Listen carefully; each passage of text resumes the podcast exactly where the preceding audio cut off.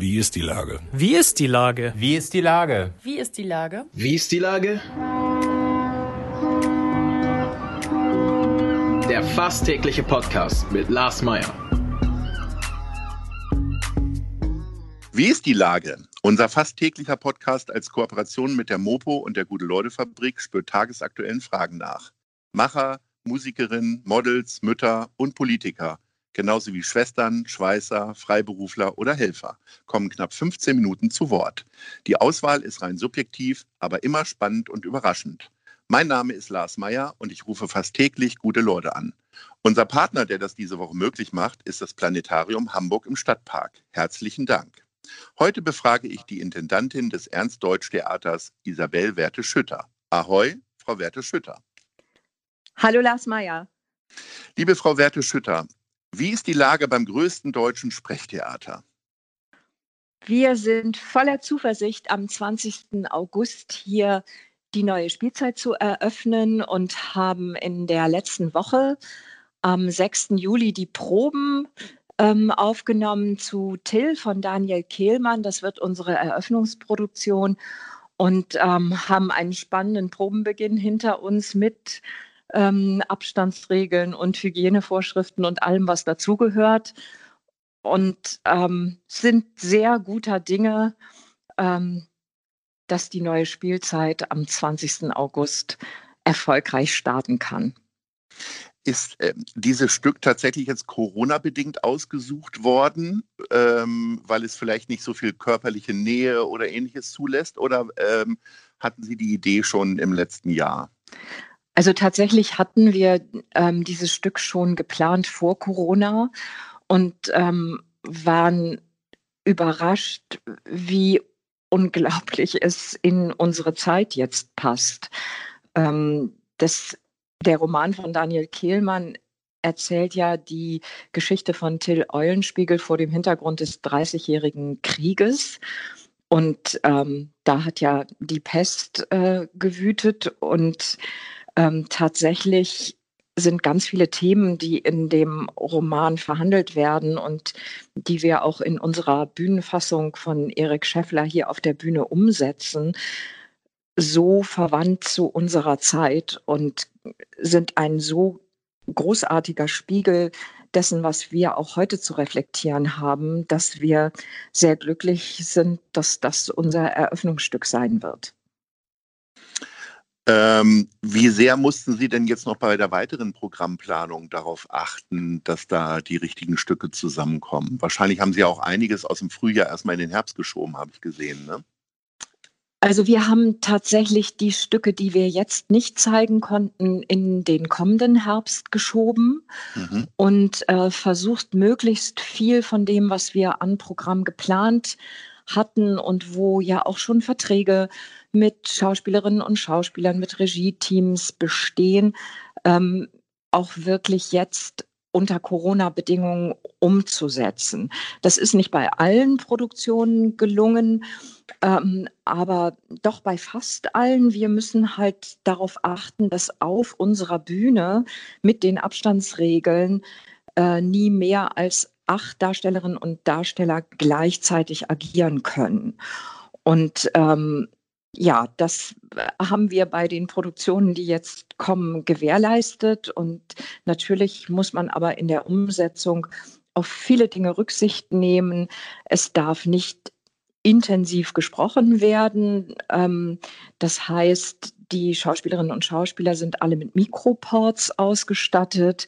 Man darf Requisiten nur personalisiert benutzen. Das heißt nicht, ein, man darf nicht einen Gegenstand von einem zum anderen weitergeben, beispielsweise.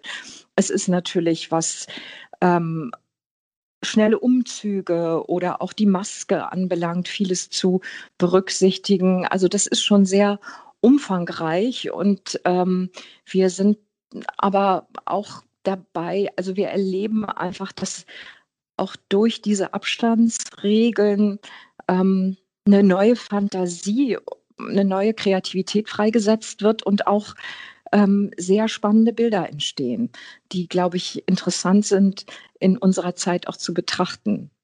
Ja. Ähm, wie ängstlich geht man denn an so eine Spielzeitplanung, wenn im Frühjahr gerade alles so weggesenzt wurde und von heute auf morgen alles zugemacht wurde? Also äh, wie viel Hoffnung haben Sie denn innerlich für sich, dass die geplanten Sachen im Januar, Februar tatsächlich stattfinden? Ähm, oder geht man da mit so einer angezogenen Handbremse ran und macht erstmal nur kleinere Stücke oder ähnliches? Ähm, Nein, also wir schöpfen schon den Rahmen aus, den wir ausschöpfen können. Wir haben ja jetzt tatsächlich lange nicht spielen können, seit Mitte März. Und wenn es jetzt am 20. August wieder losgeht, ist natürlich auch für die Besucherinnen und Besucher, die wir einladen können, vieles äh, verändert. Wir haben natürlich eine sehr eingeschränkte Platzkapazität. Wir werden jede zweite Sitzreihe ausbauen. Es müssen ähm, Nebenbesucherinnen, die zusammengehören, jeweils ähm, zwei Plätze frei bleiben, äh, um den Abstand von anderthalb Metern überall zu gewährleisten. Ja, das verändert natürlich das Theatererlebnis sehr. Und ähm, wir sind aber sehr zuversichtlich, dass Theater ähm, seine ganz besondere Kraft auch unter diesen Bedingungen wird entfalten können. Und ich glaube, wir brauchen auch ähm, unsere Bühnen, um das, was wir erleben, reflektieren zu können und äh, damit umgehen zu können. Äh, mit wie vielen Leuten kann man denn dann da sitzen jetzt äh, in dem wunderschönen großen Saal? Das kommt natürlich immer darauf an, wie viele Familien beispielsweise kommen oder also wo mhm. mehr Menschen zusammen auch einen Theaterbesuch organisieren, die auch in einer Gruppe ja nebeneinander sitzen dürfen. Ähm, aber wir kommen so auf knapp 200 Plätze von eigentlich ähm, ja, 743, die wir ja sonst hier zur Verfügung haben. Wie betrachtet denn die Medizinerin in Ihnen? Sie sind ja Ärztin eigentlich ja. die ganze Entwicklung?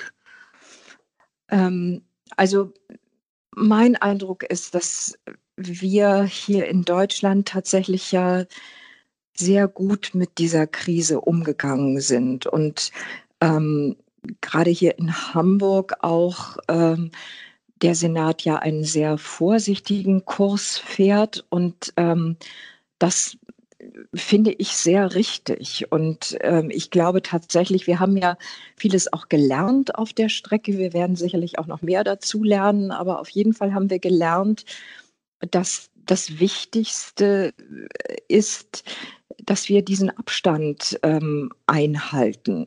Und ähm, wenn das gelingt, und so sieht es ja im Moment aus, ähm, können wir hoffentlich auch eine zweite Welle hier verhindern ich bin sehr für diesen vorsichtigen Kurs und ähm, ja, und bin halt auch froh, dass ähm, die Stadt ja sehr frühzeitig ähm, hier Rettungsschirme aufgespannt hat und auch gerade in Hamburg ähm, die Kultur und die Kulturschaffenden sehr frühzeitig in den Blick genommen hat und ähm, ja, Möglichkeiten geschaffen hat, dass hier unsere Kulturlandschaft in ihrer Infrastruktur mit den Kulturinstitutionen, mit den vielen Künstlerinnen und Künstlern und Kreativen ähm, tatsächlich ja, gesichert ist und äh, in die Zukunft gehen kann. Und Sie Jetzt haben ja auch viel dazu beigetragen mit äh, Keiner kommt, alle machen mit. Vielen Dank. Ähm, jetzt habe ich die Medizinerin gefragt, aber geantwortet hat die Politikerin, denn Sie sind ja auch noch Bürgerschaftsabgeordnete. Jetzt sind Sie schon lange keine praktizierende Medizinerin mehr. Hat denn trotzdem die ähm, die Krise und auch diese ganzen medizinischen Entwicklungen Sie mal dazu gebracht, mal wieder ein altes Handbuch in die Hand zu nehmen und äh, oder ein altes Medizinbuch in die Hand zu nehmen und zu blättern und zu lesen? Oder haben Sie noch intensiver den Podcast von Professor Drosten gehört? Oder? Den habe ich natürlich gehört und ich bin schon immer noch mit der Medizin auf bestimmte Weise verbunden, weil ich Vorstandsvorsitzende der Stiftung Kinderhospiz Sternbrücke bin und wir natürlich im Kinderhospiz auch uns sehr mit dieser Krise auseinandergesetzt haben, weil die ähm, Gäste, die wir dort haben, natürlich extrem äh, Risikopatienten sind. Und ähm, insofern war ich an diesen Entwicklungen schon sehr dran und habe viel dazu gelesen und äh, mich viel auch natürlich mit Hygienekonzepten ähm, auseinandergesetzt, ähm, sowohl fürs Kinderhospiz als auch äh, für das Theater. Jetzt fährt ganz Hamburg in den Urlaub, in die Sommerferien und Sie bleiben hier und müssen arbeiten, richtig? Wann steht denn für Sie ein bisschen Erholung an? Weil äh, ich sage mal, auch wenn das Theater geschlossen war, war das ja nun eine sehr stressige Zeit für Sie. Ja, erstaunlicherweise ähm, anstrengender als davor, obwohl man sich das äh, vielleicht selber gar nicht so genau erklären kann. Ich glaube aber auch, dass diese Online-Kommunikation, auf die man sich ja umstellen musste, tatsächlich auch anstrengender ist als das direkte Kommunizieren, wofür wir vielleicht doch stärker gemacht sind. Also ich auf jeden Fall. Ja, also diesen Sommer bin ich auf jeden Fall hier, werde die Proben begleiten und die Spielzeiteröffnung. Und ähm, ich glaube, dieses Jahr ist einfach mal mit Urlaub nichts. Aber ähm, äh, tatsächlich bin ich ähm, auch sehr zuversichtlich, dass wenn wir wieder im Spielbetrieb sind, ähm, auch ganz viel Kraft von der Bühne zurückkommt. Also ähm, ein Theater zu leiten, wo auf der Bühne nichts geschehen darf, ähm, das ist was ganz Merkwürdiges.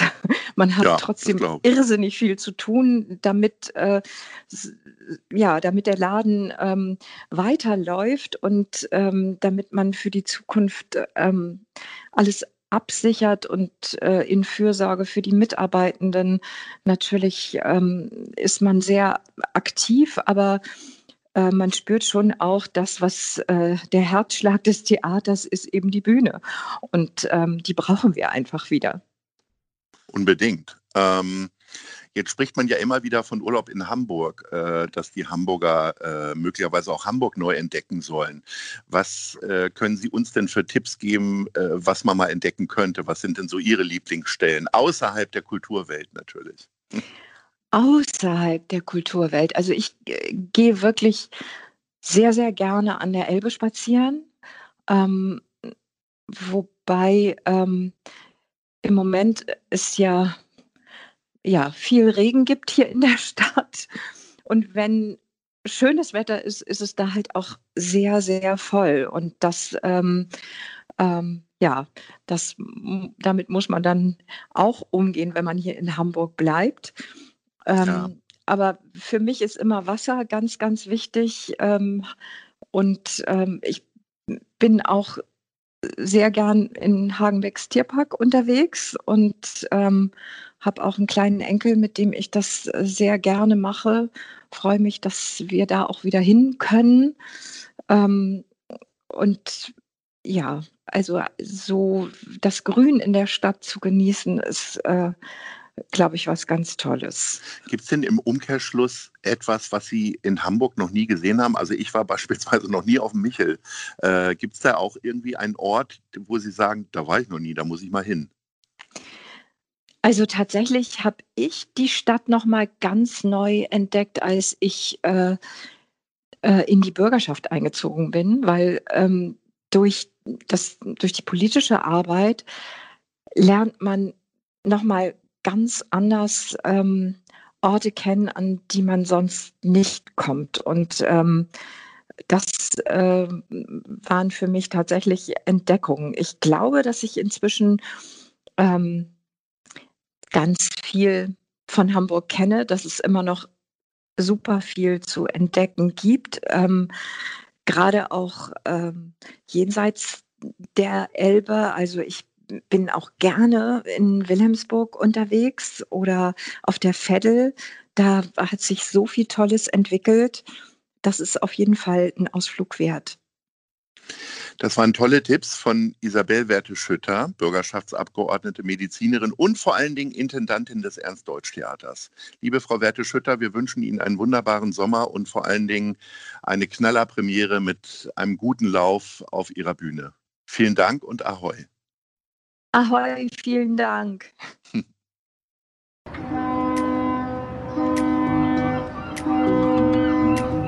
Dieser Podcast ist eine Produktion der Gute-Leute-Fabrik und der Hamburger Morgenpost.